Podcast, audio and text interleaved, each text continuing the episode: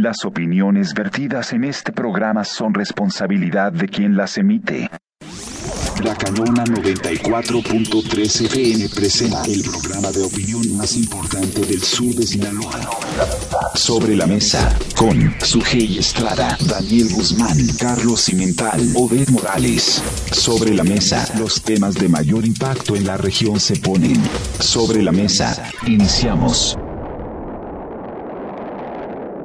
Hola, ¿qué tal? ¿Cómo están? Bienvenidos sean a Sobre la Mesa. El día de hoy ya viernes, viernes 3 de junio del 2022. Estamos cerrando semana. Fíjese, nos da mucho gusto cerrar semana con usted que nos acompaña totalmente en vivo a través de la multiplataforma porque usted nos está viendo a través de su teléfono celular en Facebook Live. Muchísimas gracias. Pero también nos escucha en el 94.3 de FM La Cañona y nos puede leer toda nuestra información en www.noticiasdigitalesinaloa.mx. Mi nombre es Daniel Guzmán y me da mucho gusto saludarle. Y hoy, hoy como siempre también me da mucho gusto saludar a mi compañera de mesa, Sujei Estrada, bienvenida.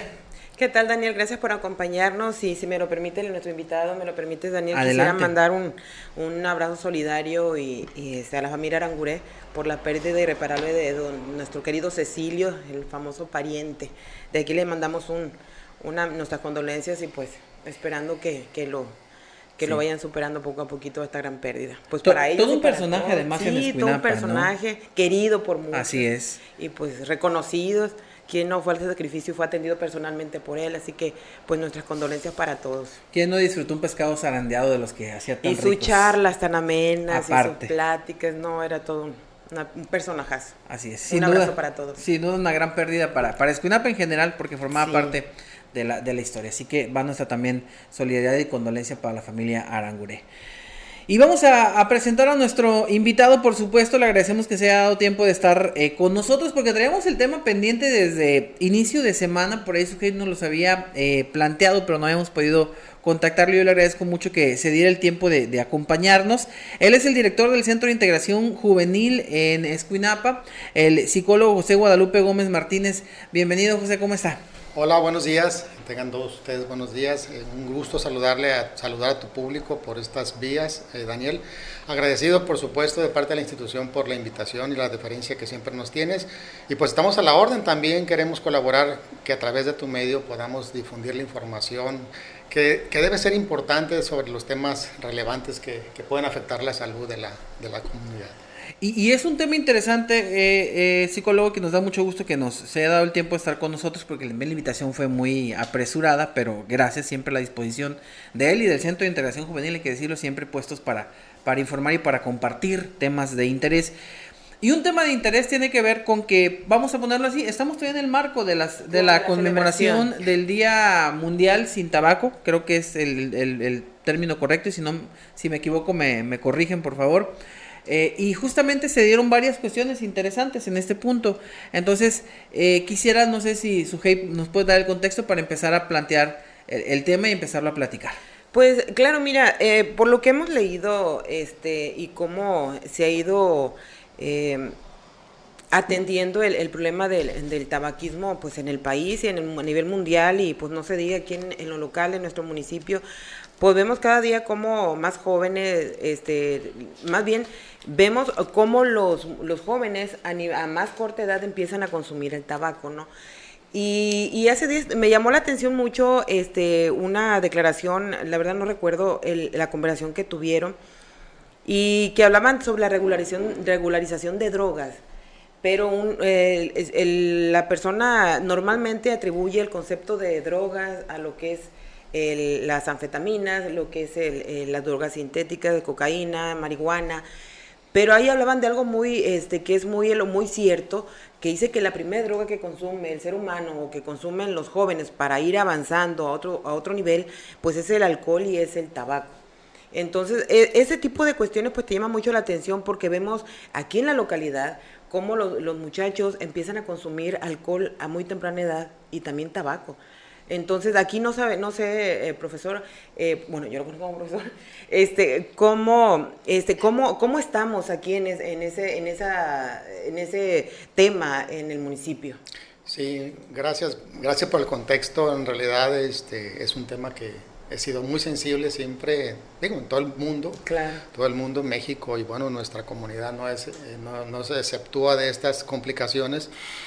Y eh, efectivamente, al considerar las, eh, el tabaco y el alcohol como drogas de consumo le- legal, ¿verdad? Pero solamente que se puedan expender y comercializar para may- eh, personas mayores de edad. Este, eh, eso no evita que los niños también tengan acceso a esas, a esas sustancias que son consideradas drogas por definición. Claro. ¿no? Eh, la gente precisamente aún continuamos eh, conceptuando el, el nombre de droga como una, una definición de las sustancias que son ilegales, pero eso es muy equivocado. Las drogas abarcan desde lo que mencionaste, el alcohol y el tabaco, ¿no? Y pues pasando por todos los nombres de las sustancias que conocidos y desconocidos, ¿no? Eh, en nuestra comunidad, desafortunadamente, como lo mencionaste también, la edad de inicio en el consumo de drogas en general, y vaya que si el tabaco y el alcohol son las drogas de entrada al- a la adicción, eh, se siguen presentando, están presentando. Yo recuerdo, bueno, tenemos trabajando en centros de integración juvenil operando a- desde finales de 2000 2009 aquí en Escuinapa. ¿verdad? Gracias a un interés y una participación de, de, de mismos representantes de los sectores de la comunidad que se preocuparon por esta situación ya en ese momento, digo, desde antes había preocupación, pero ya en ese momento vieron ciertas coyunturas para poder empezar a hacer algo y traerse los programas de centros de integración aquí. Eh, y a los como a los 6, 7 años que empezamos a trabajar, empezamos a recibir, no una gran cantidad, pero niños desde 6 años que ya habían empezado a ingerir alcohol, bebidas alcohólicas, ¿verdad? Eh, ¿En qué circunstancias se daba esto? Bueno, pues eh, platicando con la familia, eh, se, se mencionaba pues lo que es costumbre a veces aquí ya, el, el consumo de alcohol, como cualquier, como cualquier eh, hábito de tomar agua, ¿no? Eh, Llegar a la casa después del trabajo, antes del trabajo o durante el trabajo, en la comida, tomarse una cerveza, sacar lo que llamamos el- la, la ballena o la caguama, ¿no? Y este, el asunto es que pudiera eso tomarse como una, cons- eh, como una situación cotidiana pues en las familias, en la mayoría de las familias. Está normalizado, ¿no? Ya. Sí. Está normalizado que eh, este, lo, lo preocupante es que se haga de- de- delante de los menores de edad. El problema es cuando, perdón, es cuando eh, los adultos asumimos una, una presión con el resto de los miembros de la familia, en este caso menores de edad, y por ejemplo los enviamos por el alcohol, los enviamos por el bote, por el SIX. Esa es una parte, que quizá la de más responsabilidad, y por otra parte es que el que le vende al niño eh, esta bebida, ¿no? Eh, y luego el niño imita mucho, sobre todo las figuras de autoridad y los modelos dentro de la familia que son para él eso, modelos a seguir. Y entonces, pues el- al, al niño este nos dijeron que se le hacía fácil abrir el refrigerador, que bueno, previo a esto los, los tíos, los, el papá les invitaba, "Echo, tómale un trago, mijo, para que sepa, sepa que sabe. y sí, y, y uno piensa, oye, pues es cierto, yo lo he visto en algunas casas, ¿no? Y de, y de repente no había nadie, ningún adulto, y el niño iba al refrigerador y destapaba una cerveza y consumía, ¿no? Entonces fue cuando ya, cuando él solo fue a, a buscar la sus- la- el alcohol, ya lo llevaron, dijeron, se preocuparon, pues, pero Claro. lo de anterior no les preocupaba.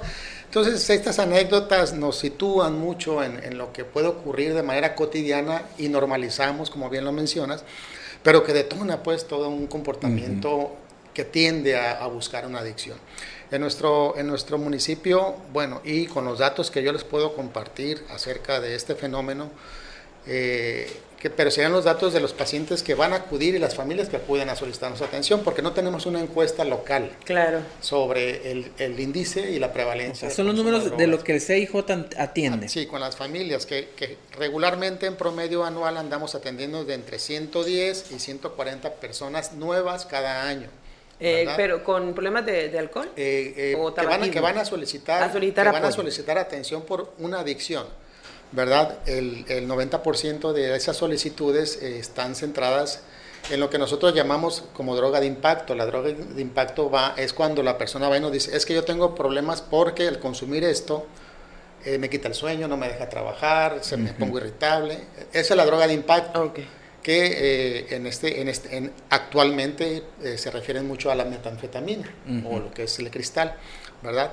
Pero cuando indagamos y exploramos sobre la, la, historia de consumo, pues nos damos cuenta, nos refieren la mayoría de ellos que el, rango entre los 12 y los 14 años es cuando inician eh, mayormente con alcohol. La segunda droga de inicio, que no pasa mucho después de empezar a consumir alcohol, o, o que, con la que experimentan es el tabaco es el cigarrillo normal. Entonces estamos hablando que, entre el 60 y el 75% de los pacientes refieren que, se inician entre el rango de los 12 y los 14 años por primera vez con una droga legal, con una sustancia legal. Ya sea alcohol o tabaco. Ya sea alcohol o tabaco. ¿verdad? No, no se puede minimizar esto porque de acuerdo a las encuestas, que, y que todas coinciden, encuestas que se realizan a nivel nacional, este, con grupos de población específicos o a estudiantes o a población en general de entre 2 y 65 años, eh, coinciden en que, en que estas sustancias son un puente para pasar a la siguiente, al, consumo de la siguiente sustancia, que ya sería una droga ilícita. La más recurrente en mención es la marihuana, ¿verdad? Pero en el promedio nacional, eh, el consumo de la marihuana no es la principal droga ilícita de, consumo, sino lo es el, eh, en Sinaloa lo es el, el, cristal, la metanfetamina. La media nacional sí corresponde a la marihuana como droga, la primera droga de consumo ilícito que se tiene en el país, ¿verdad? O sea, haz de cuenta que el cristal ha venido desplazando a la droga natural que sería en este caso la marihuana. La, ilegal, en este caso la marihuana, ¿verdad? Este, y, y bueno, pues cómo la sociedad manejamos esta información eh, de manera a veces tan ambivalente y confusa en los mensajes que damos a la misma población, que bueno, ya, ya está siendo desplazada por las metanfetaminas o por el cristal, entonces aparecen, aparece la legalización de la marihuana o la descriminalización, ¿verdad? O la, o la, la autorización para que, se, que el consumo lúdico de marihuana se dé. En fin, eh, claro que, que el, el, supuesto y la base es que se respeten derechos, derechos, derechos humanos, derechos de libre elección, etcétera, ¿no? Pero sí, sí preocupa, es preocupante el, tema del consumo de sustancias en, en, nuestro, en nuestro municipio. Sí. Eh, no se reduce, ¿sí? De hecho, no se logra ni siquiera contener ni controlar porque faltan esfuerzos, faltan esfuerzos, falta, faltan recursos, sobre todo recursos humanos. Eh, y este, pero no solamente es el, es el recurso humano especializado en el tema de la salud, ¿verdad?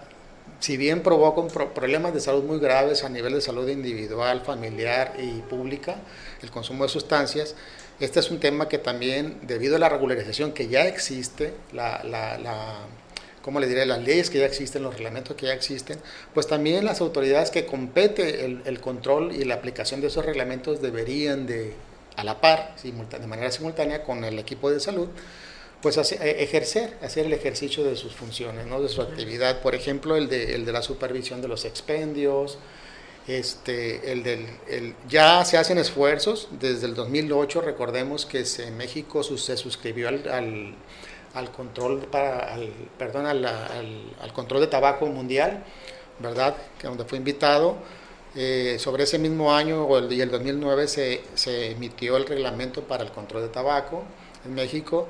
Y sí, efectivamente, algunas, por ejemplo, algunas eh, cadenas eh, de tiendas de autoservicio pues empezaron a implementar, ya, ya no es tan visible el, el tabaco a primera vista, ya no venden por unidades a, a menores de edad. En sentido figurado. Este, bueno, se supone que debería hacerse. Algunos, me refiero a algunos. Sí, pero es que, perdón, pero es que caemos en, en, en, un error de que está reglamentado, está regularizado, pero pues no hay quien supervise. Exacto. O sea, ahí caemos en ese error, o sea, sí está, no deben de venderle a menores de edad, este, no se debe consumir por unidad, o ofrecer por unidades, este, tiene que, no deben estar en un lugar visible, y ese tipo de, de, de requisitos que debe de cumplir un establecimiento para poder ofrecer el producto de, de tabaco. Pero ¿quién lo supervisa? O sea, tú vas a una tienda, a tu tienda de la esquina y ves que le venden a niños y ves que le venden por unidades y ven que infringen todo ese tipo de reglamentos. Entonces, es el problema que caemos. Es lo que decía justamente, o sea, que la autoridad no está no cumpliendo hay esa coordinación para que cumplan su parte. Quiero pensar que, que, en buena medida se debe a lo que mencioné, que es la falta de recurso humano, pues que también esas áreas en, en, donde les toca ejercer la función y el rol de supervisión, no hay, quien lo haga. No hay suficiente personal, ¿no? Oye, eh, perdón, pero ¿no será aquí un relajamiento por parte de la autoridad?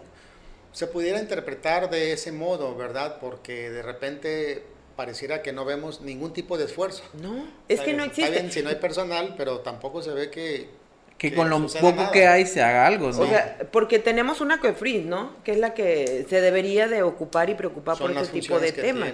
Pero cuántas, aquí en Escuinapa pues tenemos, un inspector un inspector, y es el que se encarga de revisar la cuestión comercial de alimentos, es el que se encarga de la situación de, de vicio, es el que se encarga de, de todo tipo de, programas, y es, uno solo, o sea, tú dices, bueno, por lo menos debería de haber un poquito más de recurso eh, presupuestado, pues para que estas agencias, para que estos este, centros o estas dependencias operen.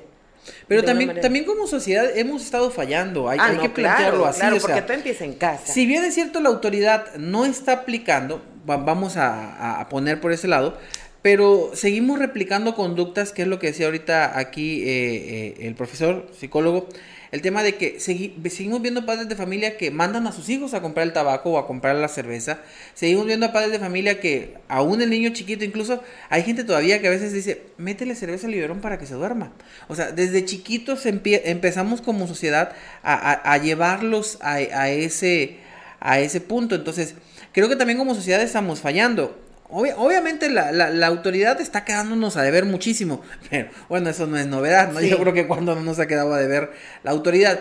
Pero como sociedad mantenemos esos vicios arraigados y después vemos a las madres o a los padres de familia sufriendo porque su hijo es alcohólico, porque su hijo es drogadicto, porque, ¿qué de dónde agarró esos vicios? Si no son de la familia, si nadie en la familia es drogadicto, pero resulta que desde chiquito le daban cerveza, desde chiquito le daban el, el, el, cigarro. Es más, hay papás que van a ir al de la tienda, lo voy a estar mandando y le das el cigarro, ¿eh? Es para mí. No, no, no, y deja. Y para que el de la tienda se lo dé. Sí, y no, y otra situación más, más, eh, delicada, o sea, la cerración que existe entre la familia. Sí. Porque, o sea, a, mí me, me, llama mucho la atención cuando, cuando alguien, este, por ejemplo, detienen a un muchacho con, con efectos de, de droga en seguridad pública, por ejemplo, y llega la mamá muy indignada y luego dice, es que mi hijo no la usa. O sea, y tú ves todas la, las, este, las pupilas dilatadas, hablando rarito y todo toda la sintomatología que presenta, y le pueden hacer el antidoping y le sale positivo, y, la señora dice no es cierto. O sea, un, una, una, una, un sentido de negación tan, tan absurdo que, o sea, y de ahí yo creo que estamos mal. Ahí es donde empezamos, o sea, porque desde el momento en que tú ves que un muchacho de de un niño, porque es un niño de 11, 12, años, llega oliendo, el tabaco es muy permis o sea, muy perceptible. O sea, desde ahí puedes decir tú, es que luego salen, va a haber pretextos de más, porque, pero no te haces viejo de okis. O sea, te van a decir, es que estaba con un amigo que estaba fumando. Sí, en efecto, y volviendo a los casos que se atienden en, centros de integración juvenil, pues sí es notorio que existen las dinámicas familiares que se han, transformado en ese sentido, en donde eh, no asumir las tareas que le corresponden a cada figura dentro de la familia, ¿verdad? Dejar de ejercer las responsabilidades, eh, los roles tan importantes, dejarlos de ejercer con conciencia, porque se están ejerciendo, pero desafortunadamente para dar un mal ejemplo. Claro. ¿Verdad? O sea, un padre es, un, es padre dentro de la familia, si son dos, tres, cuatro hijos, es padre. Lo que haga el padre es modelo, es ejemplo, es ejemplo y, más lo que ordene y lo que indique, ¿no? Pero esa conciencia es la que estamos dejando de lado, es la que ya no estamos queriendo asumir, ¿verdad? Y es lo que notamos en la dinámica familiar, entonces, este, ya un poquito ahorita las familias están más sensibilizadas a que la atención que se va a dar para un, problema de adicción con un miembro de la familia sea para toda la familia, para todo el grupo, porque al inicio, y bueno, así ha sucedido en todo el país, porque he estado en otros centros de integración, en el norte, en el, en el, en el centro, y al inicio la, la, la, actitud familiar era de le traemos a, a, nuestro hijo, tiene un problema y aquí se lo dejamos. Y el problema es él. Sí, y, y, sí, es muy importante, mire, pasa esto y quieren y dejan toda la información el caos y, ah, bueno, está bien. Pero ahora ya es, está, ya la mayoría de las familias, ¿cómo le hacemos? O sea, se incluyen, se integran, ¿no? Y bueno, hay que llevar esta, esta, este cambio de actitud a la casa, ¿no? A la casa de todos. Por allí los programas preventivos para, para justo pues para evitar el consumo de sustancias tienen que ver con eso, con, con rescatar los roles, los valores, los principios.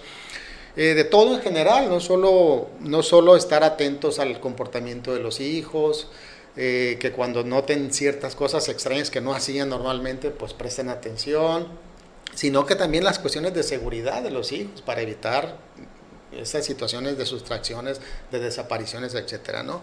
Entonces, eh, el tabaquismo, volviendo al tema, pues que dentro de este marco del Día Mundial sin Tabaco, que pasó el 31 de mayo, pero estamos en los, en los, todas las actividades de conmemoración, eh, es un problema muy importante porque en México eh, existen al año casi 60 mil muertes eh, por, eh, asociadas a, efectos del consumo de tabaco. Esto nos deja en la cifra de al mes 5 mil y más o menos haciendo una, una, operación sencilla nos está dejando que diario, diariamente hay alrededor de 160 personas que fallecen por complicaciones o por problemas asociados al tabaquismo, ¿no?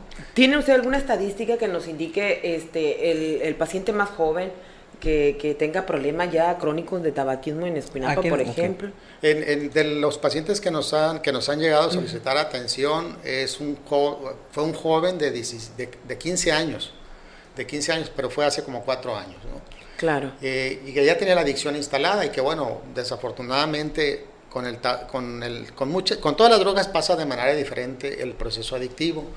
El tabaco, por, eh, por contener la nicotina, la nicotina está considerada una, una sustancia más altamente adictiva que la cocaína. Entonces es más fácil pescarse allí, quedarse allí, instalarse en la adicción a la nicotina y más difícil salirse. Claro. Sí, y más difícil salirse.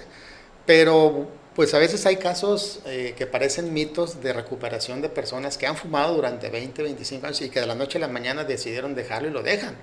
Pero hay casos también que van a, tratamientos médicos, a tratamientos eh, integrales de terapia cognitivo-conductual, que es la, un poquito la que tiene más, mayor tasa de efectividad en la actualidad, y también logran una recuperación. ¿no?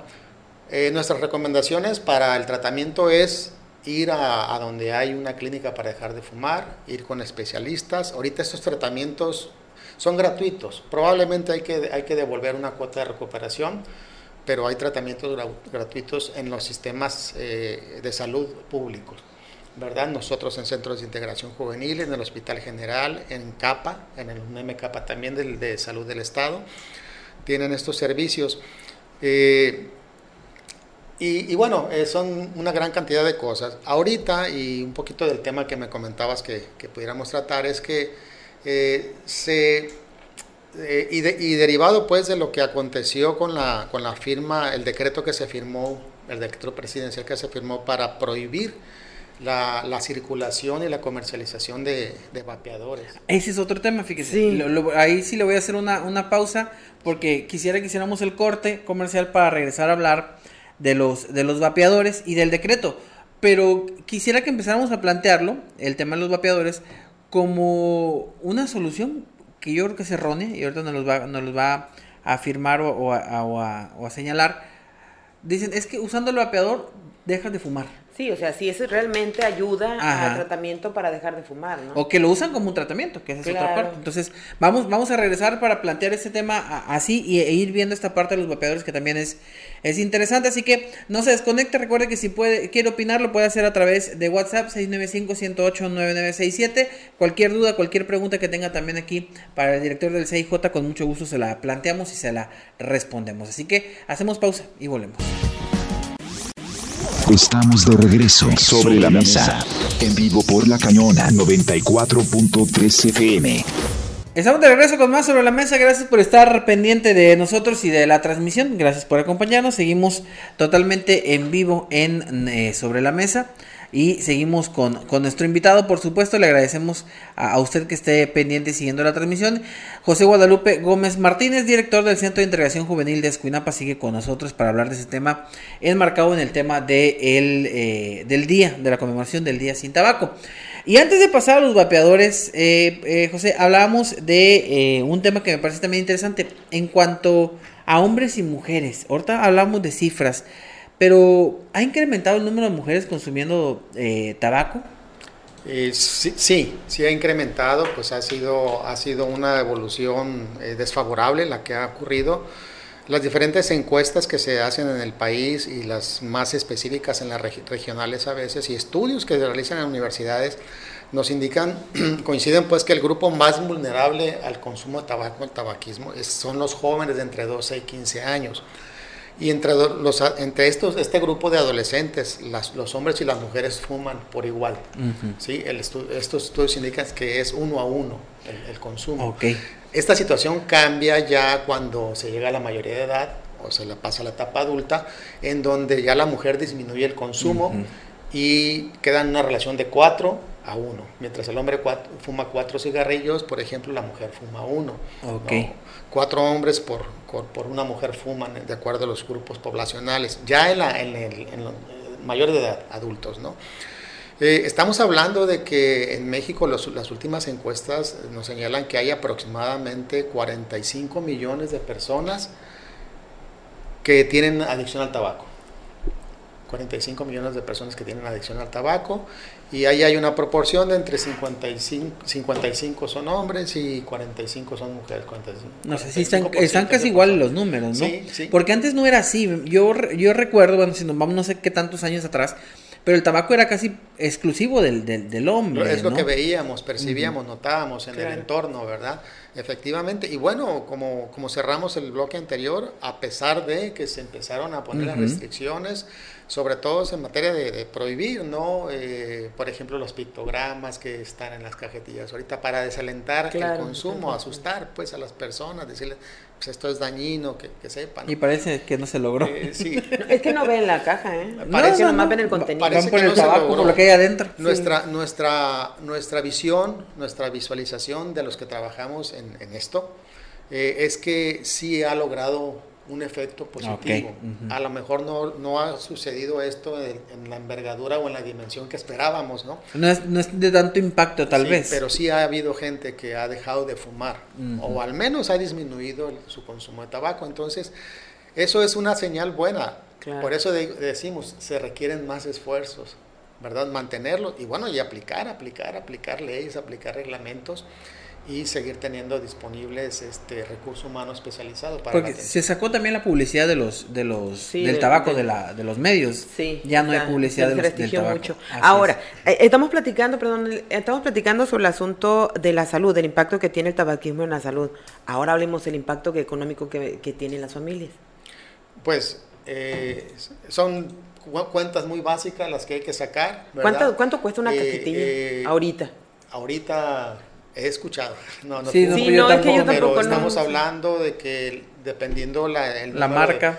la marca y el número de, de, cigarrillos. que traiga, porque creo que hay de 14, hay de 20 o, más de 20. Varía la cantidad. Pero está en el rango de los 25 y los 46 pesos algunos más por la marca, ¿verdad? Porque hay otro problema ahí, que hemos visto este cigarrillos que vienen, este son eh, comercializados aquí, que creo que no tienen siquiera permiso para pues eh, ya, la, ya, la, COFEPRIS, la Comisión Federal de Riesgo de Riesgos Sanitarios, este ya había emitido alertas, alertas, alertas, emergencias sanitarias por el tema de, de cigarrillos piratas.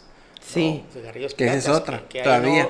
ahí no se, menos se garantizaba una cuestión de calidad, ¿no? Claro. Si nos enfrentamos a que, a que ya es un problema de salud, ahora imagínense que sea pirata, pues... Y de todo saber qué tipo de, pueda contener, pueda contener. Ya el, cigarrillo conocido o autorizado a vender y el, para el consumo humano es este, tiene más de 4.000 sustancias al ser, al ser inhalado, el humo. Imagínense los otros, ¿no?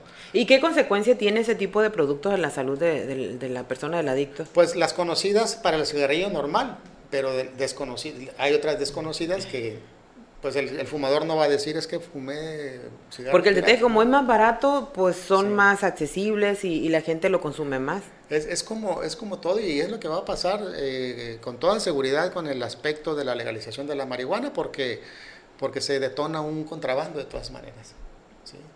Se detona de todas formas un contrabando. Si para el cigarrillo en, en, la, en su época que se autorizó el consumo, ¿verdad? Para evitar que hubiera ese mercado negro, pero pues sí lo hay. Ahí están ahí está la, las muestras, las consecuencias, ¿no? Pero así nos pasa con esto. Este, y bueno, eh, la situación no es menos grave para las mujeres, como lo mencionábamos. El tema es que para la mujer socialmente eh, eh, el fumar representa una connotación negativa dentro de, sus diferentes contextos, tanto familiares como sociales, ¿no? o, de, o, de, o, de, grupos sociales. Todavía se, tiene, se tiende a observar a la mujer que fuma como, como que no encaja, ¿no? como que no se ve, aun y cuando haya grupos de mujeres que se vayan a lugares a fumar. ¿no? Este, diferente para el hombre, pues pero ya eso son por cuestiones que construimos. Pero, pero aún así sigue habiendo muchas mujeres fumadoras. Sigue habiendo muchas mujeres fumadoras y hay eh, jovencitas preadolescentes que se siguen incorporando a esto. ¿Qué pasa aquí? Lo mencionabas hace un momento, Sujei, eh, el asunto de la moda, el asunto de, del, parecerme a, del pertenecer a, o el de simple y sencillamente porque el artista o la artista Lo hace. la cual yo sigo, soy fan, lo hace y no se ve mal, ah, pues yo me quiero parecer a ella, ¿no? O mi amiga, ¿no? Que está mi amiga y él para encajar con mi amiga, estar platicando, o sea, igual, igual. Y esta actitud de, de, seguir al, al, modelo, seguir una moda, se transfiere al asunto de los vapeadores también. Exactamente lo que le iba a comentar. Los vapeadores se han convertido también en una moda, que también muchos artistas incluso los, los usaban, los promovían y algunos erróneamente también, que es a, lo que me llamaría a mí la atención, lo utilizan como decir, es que el vapeador es la puerta de salida de dejar el, el, cigarro. Del cigarro. Que porque no hace daño, que porque es puro vapor, que no inhalas todas las sustancias del cigarro y así no tienes que, no gastas tampoco en, el, en, el, en las cajetillas y todas estas cuestiones. Entonces la pregunta es, ¿qué pasa con los vapeadores, eh, José? Sí, esto, bueno, estos dispositivos, ¿verdad? Eh, les llaman dentro de las leyes y el reglamento sistemas de, la, de administración de nicotina, sistemas electrónicos de administración de nicotina. Y este, pues hay una gran, una gran variedad, este, creo que todos en algún momento ya nos tocó ver uno físicamente, ¿verdad? Hay diferentes formas, capacidades, etcétera. los, los expertos en temas de salud relacionados con el efecto que esto puede provocar daño, concluyen en que eh, no está exento de riesgos el usarlo, ¿verdad? En todos los sentidos, sobre todo en el de la salud. Eh, pues no tiene toda la cantidad de, gases que genera el, tabaco? la combustión del tabaco, del papel, del, filtro y todo eso, ¿verdad? porque tiene otras características. Eh, sin embargo, tiene nicotina. Eh, los cartuchos con la, con la solución que venden para, para vapear eh, contienen nicotina. Hay una sin nicotina, ¿no? Pero tienen otro tipo de sustancias, saborizantes artificiales, el, el, propilenglicol que pues presume para aumentar. Perdón, porque hay unos que, bueno, vamos a, me voy a ir un poquito para atrás del tema de nosotros, del asunto del tabaco, porque ahorita venden hasta un cigarro con botoncito que le aplanas y, te que activa un el saborizante artificial o el este no sé no sé qué, qué, para qué pero cigarro Sí, es un cigarro, se te llama mucho la atención, o sea, ¿cómo? Pero no saben ni qué caramba contiene ese botoncito. Sí, es, es, ese es el, ese le llaman cigarro electrónico. Ah, es, un dispositivo igual que trae también Pero parece cigarro. Una, una resistencia que está activado con batería, que calienta, calienta a altas temperaturas la, los, el cartucho que tiene la solución del cartucho. E incluso en algunos, en algunos cigarros hasta, hasta tienen un LED rojito para que cuando lo activen prende el LED para que dé la, la, sensación del, del fuego. fumando, ¿no? que bueno, todos esos aspectos físicos durante el fumar de, para, un, para un fumador es importante, pues. Entonces, este, el tema... Pero eh, debe tener alguna consecuencia en la salud. Sí, no, no, el, el, tema es que justamente eh, diferentes investigaciones, sobre todo en universidades de Estados Unidos, eh, han concluido que, que, bien, tiene riesgos, no está exento de riesgos. ¿Cuáles son esos riesgos? Principalmente en los vasos sanguíneos. Dice que la inhalación, aunque tiene agua, no el humo que sale es puro vapor de agua no es puro, trae, trae, pues justamente esa nubecita es, es, el aerosol que se genera a través de calentar la solución y este, pues la hace, la hace eh, con las características propias para ser inhalada. Claro. ¿no? Eh, irrita, irrita vías respiratorias, irrita los vasos sanguíneos. Los vasos sanguíneos los tenemos en todo el cuerpo, incluido el cerebro. No me imagino, perdón, me llama la atención el asunto de la batería, por ejemplo que se calienta y, no tiene, bueno, uno no desconoce este si en ese calentamiento de esa batería puede generar algún Una explosión. alguna explosión Ha habido o- accidentes, ¿no? Sí, explosión y, y este, el- el- también que un residuo que se filtre al, al- De la misma al- batería. Sí, de la misma batería este al, al cigarro. Pues o sea, es, es que si con un tabaco a veces no sabes ni lo que estás inhalando, yo no quiero saber con un vapeador qué puede ser lo que estás inhalando, porque al final en la conjunción de ese aparato trabajando de manera así como funciona con una resistencia, pues al final no es nada más el humo de la sustancia, la resistencia tiene que generar algo. y hablemos también. de que son ilegales. Bueno, Sí, aparte. ahorita pues todo está prohibido. Eh, es- y estamos hablando, por ejemplo, de, de la solución que no tiene nicotina, pero de, eh, de hecho pues el problema del cigarro es lo adictivo que se hace. Y la característica de lo que genera adictivo es la nicotina. La nicotina, la nicotina. Entonces, si usa un vapeador con, sustan- con solución que tenga nicotina, eh, va a haber un desarrollo de adicción. Sí. Y ahora el vapeador. Oiga, no, sí, es que no combate. No, eh, pero, pero ya una vez que se desarrolla la adicción, eh, no siempre se sigue con el vapeador. Usan cigarros, ya consumen cigarros, cigarros no- normales de los que venden, ¿verdad? Eh, cabe precisar pues que los adolescentes que usan, va- eh, que, que empiezan a vapear por moda, claro, él dice, no, es que no tiene nicotina, y que no sé", pero pueden, seguir después a usar Es la el primer paso Oh, para ellos para entrar al, al Claro, tabaquismo. Como, como acá en, lo- en las sustancias ilegales, el cigarro es una droga puente para pasar la Ujú. sustancia. Acá el vapeador, el usar sin nicotina vapeador, lo, lo, lo, lo puede presionar para que vaya hacia el consumo de Y se convierte en un hábito, ¿no? El traer la mano ocupada, bueno, he, he escuchado pláticas con, con, con, con personal este que está, que atiende el caso de, de lo que es la adicción de, de al tabaco, y él dice que el traer, de, bueno, comentaban que el traer el, el cigarro se vuelve en un hábito. Entonces es muy común que una persona siempre traiga un, un, un, tabaco, un cigarro en la mano, aunque no lo prenda, no lo siempre lo trae en la mano, dice, porque es un hábito. Y de ahí empie- sigue con ese, es muy complicado la, Dejarlo. la Sí, recuperación. es eh, precisamente, digo, aprovechando todas estas, estas eh, situaciones que se notan de pronto que pueden ser importantes, sí, porque sí lo son para un, para un consumidor de tabaco, para una persona que tiene el hábito, la dependencia, eh, todos son muy importantes. Precisamente todas esas situaciones se logran identificar en los tratamientos de terapia, de psicoterapia.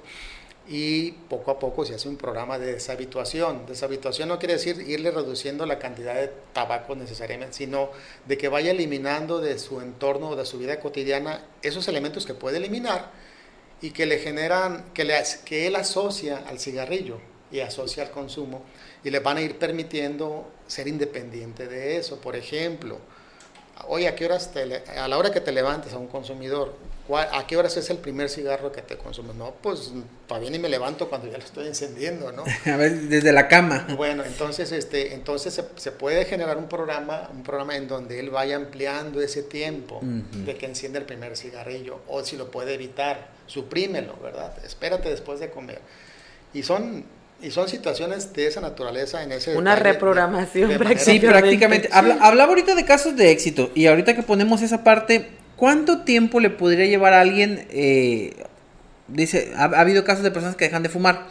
¿Cuánto tiempo le lleva a alguien dejar de fumar? O en una medida mm, no tan exitosa, ¿cuánto tiempo le lleva a alguien reducir el número de tabaco que o de cigarrillos que se fuma al día? Sí, de- de- depende de muchas circunstancias, pero ahorita el programa que tiene la mayor tasa de efectividad que se desarrolla, donde comentaban las clínicas de tabaco que tenemos instaladas, en la UNAM, en el INER, en el Instituto Nacional de Enfermedades Respiratorias, el modelo conductivo conductual para dejar de fumar eh, son 14 sesiones Ok. que, que, se, que se sugiere se hagan una vez a la semana. Son sesiones de 90 minutos. Eso, eso, eso supone que habría, habría ya una supresión del consumo de tabaco. Claro, terminando esas 14 sesiones se instalan sesiones de seguimiento, nada más. Pero ya al término de las 14 sesiones la persona ya tiene herramientas, habilidades para hacer un control. Eh, la apetencia va a estar en su entorno, o sea, los detonantes de la apetencia van a estar, en, por eso son las sesiones de seguimiento, pero se le enseña también qué hacer cuando él tenga la, la, necesidad. O sea, prevenir la recaída hay que atenderla también. Eh, pero son 14 sesiones, ya depende eh, mucho, la, se pueden alargar, ¿verdad? Pero no se pueden acortar. y depende, dependería mucho de la cantidad de tabaco que esté. O sea, hablamos más o menos en un periodo de cuatro meses, una persona podría reducir eh, bueno, si no dejar de fumar, reducir, reducir significativamente el número de tabaco al, al día. consumo de tabaco. Si se prolongan, pues para terminar. Es que la persona al momento de que empieza a sentir los efectos de no consumir tabaco en su cuerpo, se maravilla sobre todo la cuestión física, de, poder respirar mejor, ¿no? del funcionamiento pulmonar. Oye, es que las escaleras ya nomás subía cinco escalones y me paraba, ahorita ya subo todas, ¿no? Y eso es al corto plazo, eso es, eso es en las primeras dos o tres sesiones, se empiezan a notar. Eh, porque así es el cuerpo, pues el cuerpo rápidamente busca, busca, busca. El problema es que la huella neurológica que queda y es la, más, y es la más complicada. que es la causante de que, de que el ser humano tienda a buscar esa sustancia que necesita. Ahí va, esa es la más difícil de... Que de hecho no desaparece de acuerdo con estudios neurológicos, pero el, el, el, sujeto, a la persona, al organismo, ya tiene, ya sabe dónde no ir para que no se le genere la dependencia. Sí, hay que evitar, hay que evitar amigos a lo mejor que no dejan de fumar, etcétera, ¿no? Pero es, es, parte del sacrificio, parte del esfuerzo y bueno, pues mejora mi salud, ¿no? no y cuando ves el bolsillo, pues también, imagínate, si antes te, gastabas 90 pesos eh, por, en tres cajetillas al día y de pronto bajas a, a, dos, bajas a una, pues ya te estás ahorrando 60 pesos diarios por ha habido casos de quienes fuman dos y cajetillas y media diarias se fumaban. Estamos hablando de un gasto de cerca de pesos 100 diarios 100 pesos, cigarros. 100 pesos diarios en cigarros. En cigarros. cigarros falta la comida, todo lo que, que, sustraía, ¿no? De la leche de sus hijos o alguna cosa. Pero hay muchos. Imaginemos todo lo, en, dinero hablamos de cerca de 3 mil pesos mensuales en, en, en puro tabaco. Sí, hay, hay, hay muchas formas, ¿no? Échale cuenta, agarraste la pluma. Sí. Lo que se puede ahorrar. para motivar a una persona para dejar de fumar, claro, eh, si es algo que le sufre la persona. Sí.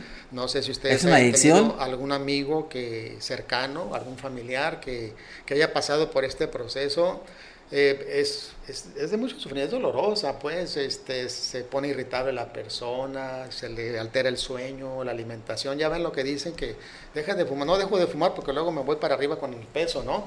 Este, pero todo eso, por eso se les sugiere que vayan a un centro de atención, porque todo eso se, soportan con el nutriólogo, con el médico.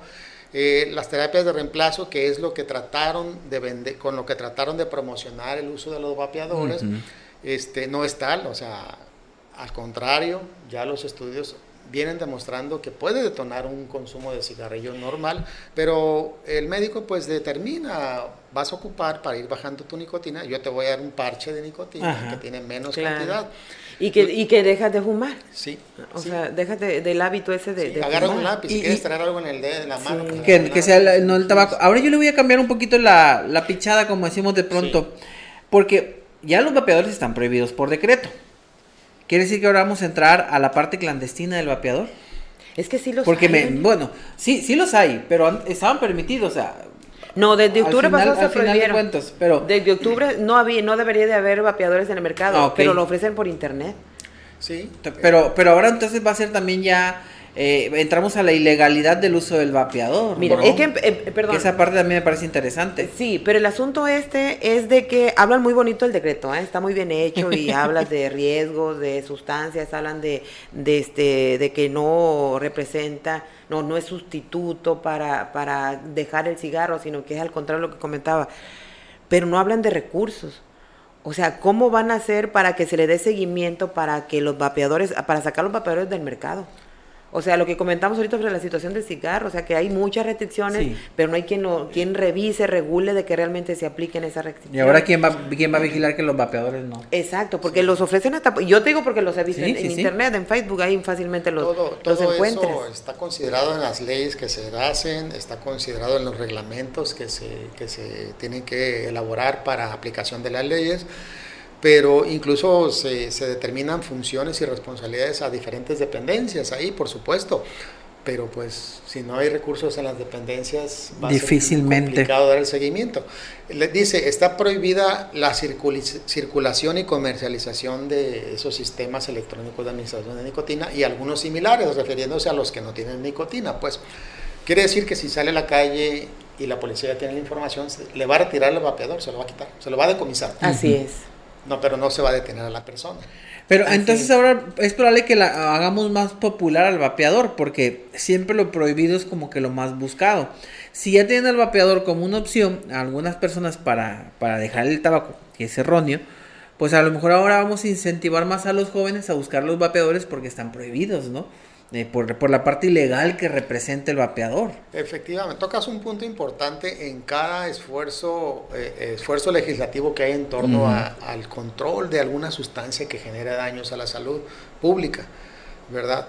Y, es, el, y es ese, eh, esa situación de que no solamente tiene que ser las autoridades sanitarias, me refiero a las autoridades de aplicación de las normas y de las leyes, sino que aparejado a eso tienes que, tienes que permitir que las instituciones a las que les corresponden hagan campañas para neutralizar el asunto de la prohibición. Así es. Porque sí, en la historia, en la historia de la humanidad nos hemos encontrado que justo lo que se prohíbe, prohíbe es para algún tipo de población algo atractivo, sobre todo para los jóvenes. Eso es lo que nos ha enseñado la historia.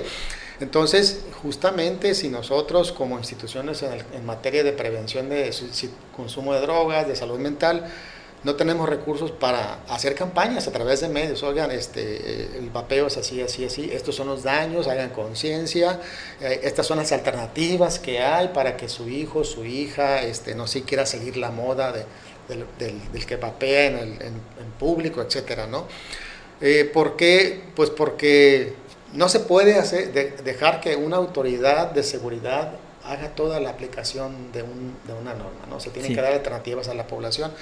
Esto nos lleva al por qué los, los seres humanos buscamos este tipo de, desarrollamos este tipo de conductas, porque al origen pues tiene que ver con eso de los principios, que los padres no asumimos unos roles, unas funciones. Y nuestra principal función como padre o rol o es, es, eso, ¿no? El ser la cabeza de la familia y decir, dentro de estos límites, toda la conducta familiar. Porque de aquí para allá está fuera de mi control y nos puede suceder algo que no queremos, ¿verdad? Nos desestabiliza. Entonces, el interés es tener, mantener estable la dinámica de la familia, que todos vayan y vengan seguros, que lo que se consuma dentro de la casa sea sano, saludable, lo más posible, etcétera, ¿no? Pero miles de cosas, miles de cosas nos distraen, nos, o a veces sí, eh, notamos que a veces la actitud es de no querer asumir eso.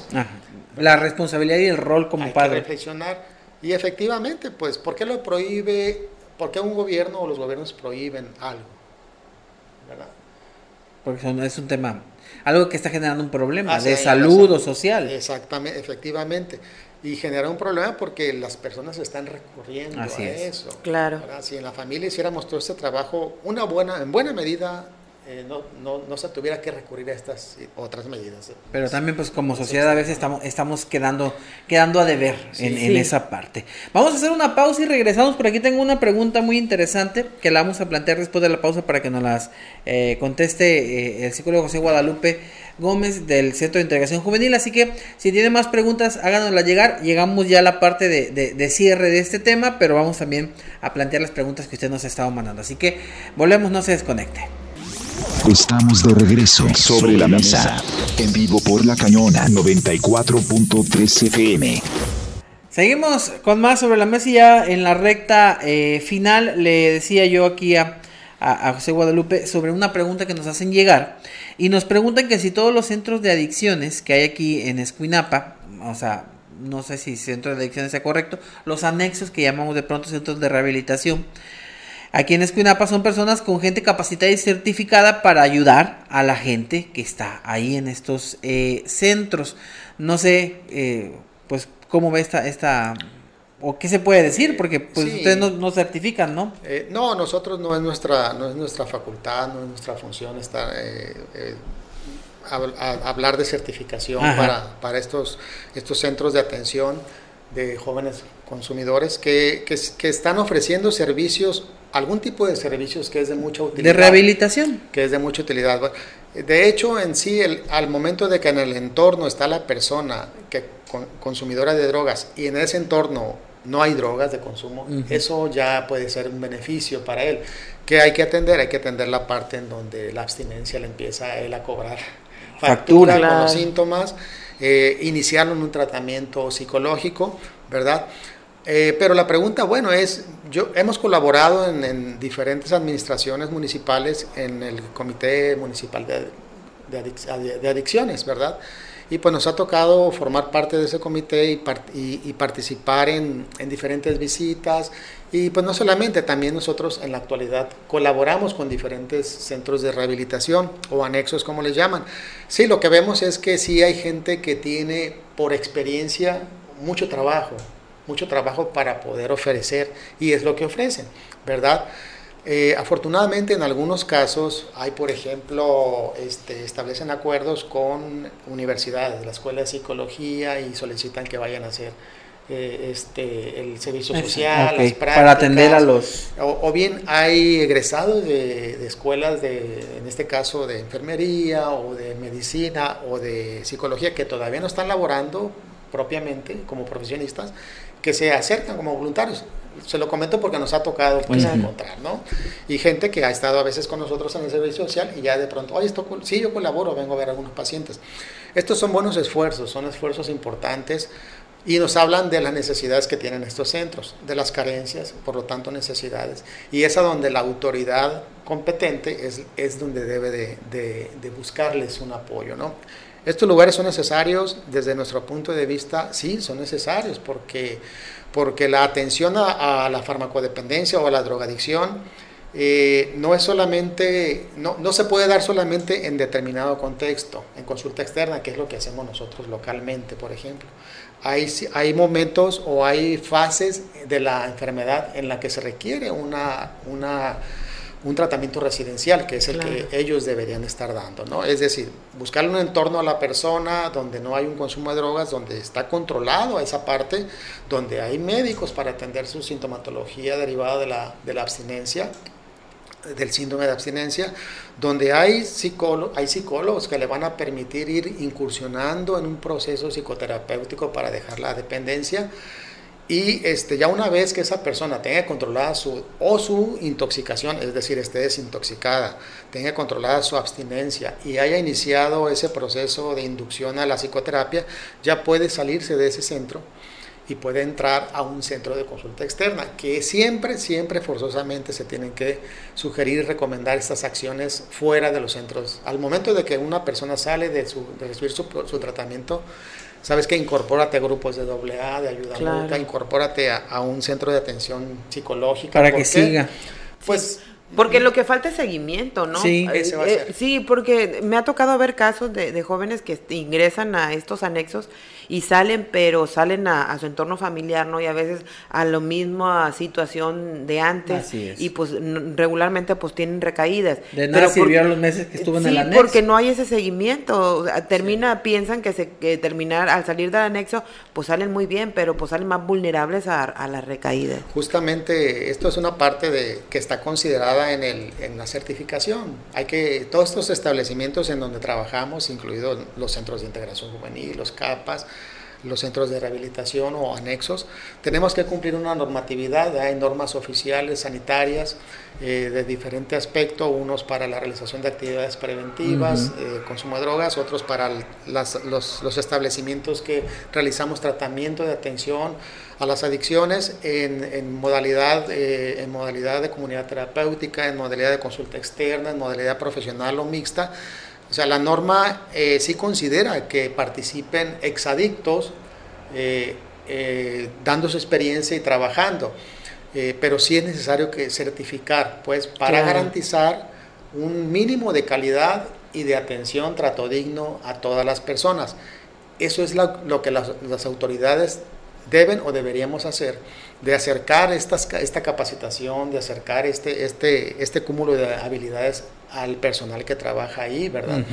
Eh, se, hace, se, han hecho esfuerzos, les digo, en algunas otras administraciones, en las comisiones eh, municipales contra las adicciones. Y voy, voy, a interrumpirlo, perdón que lo interrumpa, porque habló del Consejo Municipal de Adicciones. ¿Ya está conformado en, en esta administración? Eh, no tengo información en ah, ese sentido. Eh, o no los requirieron, si lo conformaron, no tienen que requerirlo de manera... sí, tal vez, tal vez pudiéramos hablar con los servicios médicos municipales, ah, que son quienes en un momento dado fungen como secretarios técnicos. Pero no es obligación que ustedes estén dentro de ahí, ¿no? Eh, eh, no, podemos, podemos participar porque podemos aportar mucha información y todo el esfuerzo que se hace y así se coordinan los esfuerzos de los que estamos en esto.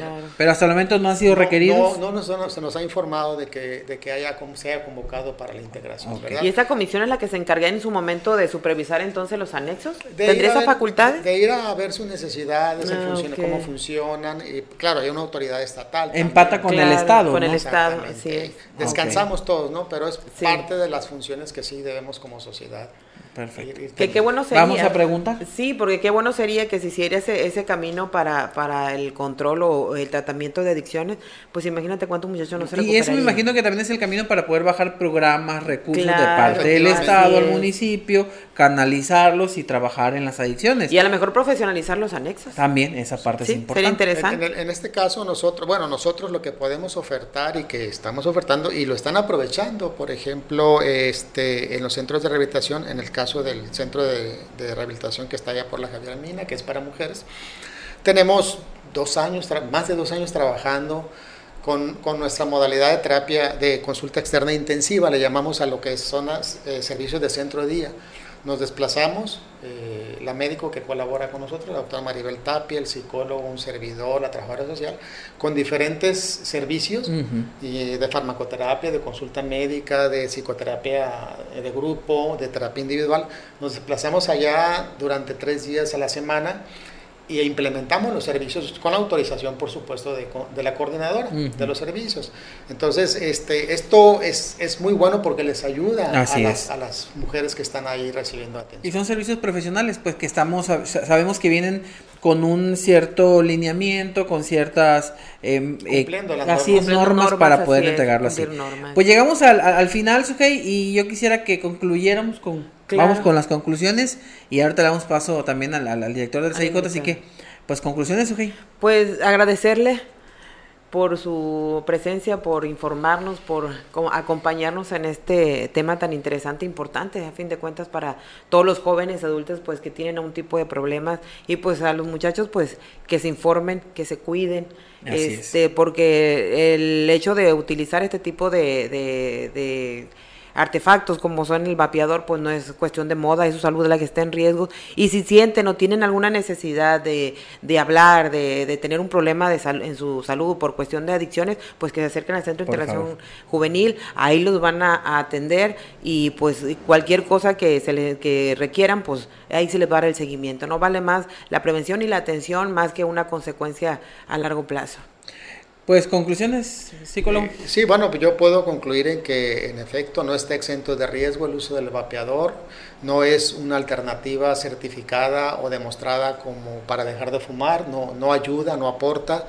Eh, es riesgoso en términos de, salud física también porque al, al, exceder un calentamiento nominal que tiene la batería puede generar una explosión, como sucede con los celulares y otros artefactos electrónicos. ¿Verdad? Este, también puede generar, va a generar adicción al momento de que se inhala nicotina. El humito que sale del artefacto no es vapor de agua, definitivamente no lo es. Entonces, todas esas sustancias también generan daños físicos, daños en nuestro organismo. Entonces, los invitamos a acudir a centros de integración juvenil, informarse, estamos a sus órdenes en, en la página de Facebook, CIJ Escuinapa y también en el teléfono 695-953-1311 tenemos activos tratamientos para dejar de fumar que pueden constituirse en, 14 sesiones.